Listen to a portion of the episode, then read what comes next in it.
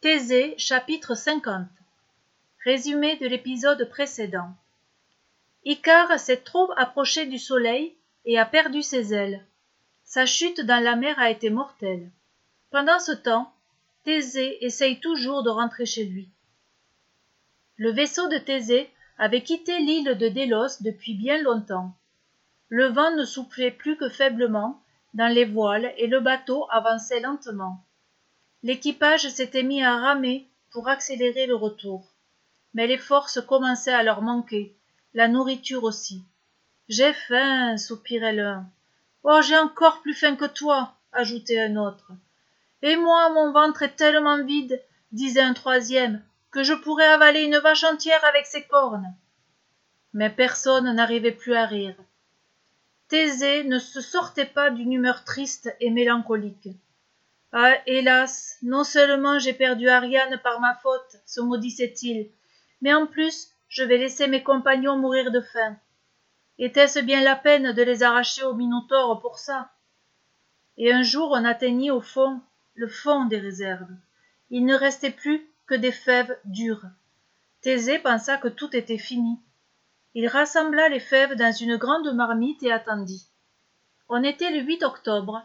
La mer était calme soudain un parfum boisé chatouilla ses narines. Une odeur de feuilles mortes et de terre mouillée on approche d'un rivage! cria-t-il à ses compagnons tenez bon! dit-il aux jeunes filles qui étaient presque évanouies le ventre vide Nositos, déploie les voiles à fond! Ça sent la terre de chez nous! hurla-t-il à son pilote. Cette terre dont thésée avait reconnu l'odeur c'était leur terre natale. Tout en haut de la ville Égée, le vieux roi d'Athènes, guettait la mer. Chaque jour depuis le départ de son fils, il grimpait au sommet du temple d'Athéna et scrutait l'horizon dans l'espoir d'apercevoir la voile de son bateau. Parfois il devinait quelque chose, un petit point bougeait à l'horizon. Mais ce n'était qu'un mirage créé par le scintillement de la mer et l'attente impatiente d'un père. Ce matin-là, Égée aperçut enfin un bateau au loin il plissa les yeux mit sa main en visière pour se protéger des rayons brûlants du soleil et surtout pour mieux discerner la couleur de la voile qui rentrait au port. Était-elle blanche ou noire? Son fils était-il vivant ou mort? Le navire de thésée le ramenait-il victorieux à athènes ou rentrait-il vide? La gorge nouée égée s'était mis à trembler. Il avait l'impression que la voile était sombre était-ce son imagination qui lui jouait des tours?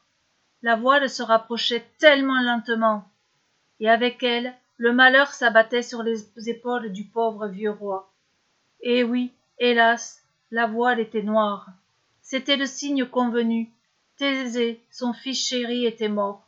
Le roi fut pris d'un étourdissement. Il vacilla s'approcha du vide. La mer écumait à ses pieds. La voile couleur de corbeau était maintenant bien visible impossible de se tromper. Impossible d'échapper à cette nouvelle sinistre. Submergé par la douleur égée se jeta dans la mer. Peu de temps après le navire rentra au port. Une foule s'était rassemblée pour l'acclamer. Bientôt les jeunes gens purent retrouver leurs proches et une procession triomphale s'organisa. Les mères des rescapés chantaient leur joie.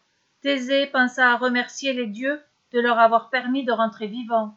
Il offrit une branche d'olivier tressée de laine blanche et garnie de raisins en hommage au dieu dionysos. Il espérait secrètement que dionysos avait réussi à consoler ariane. Toute cette liesse populaire se tournait vers thésée qui était fêté en héros.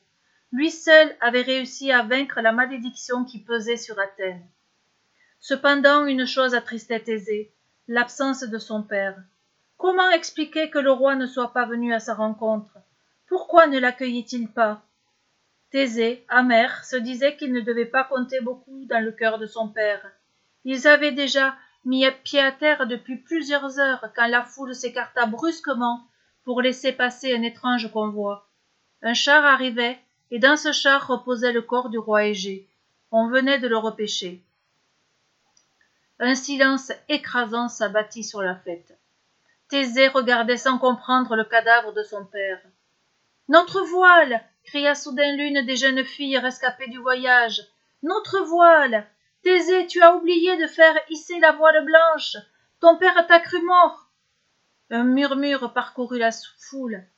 Thésée, accablé, tomba à genoux dans le sable. Responsable, je suis responsable de la mort de mon père, murmura-t-il. La fête était bel et bien finie. En rageant les, les instruments de musique, on éteignit les feux de joie. Chacun s'éloigna discrètement pour laisser Thésée face à son chagrin. Lorsque la nuit fut tombée, Thésée se releva.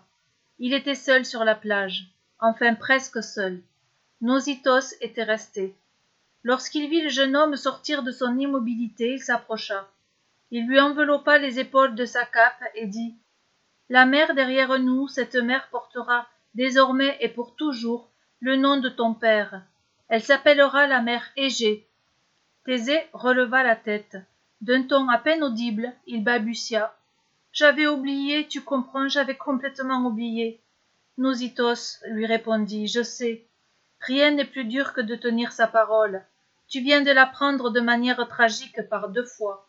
Mais seul celui qui a de la mémoire de ses promesses, seul celui qui considère sa parole comme un acte qui l'engage, mérite le nom d'homme.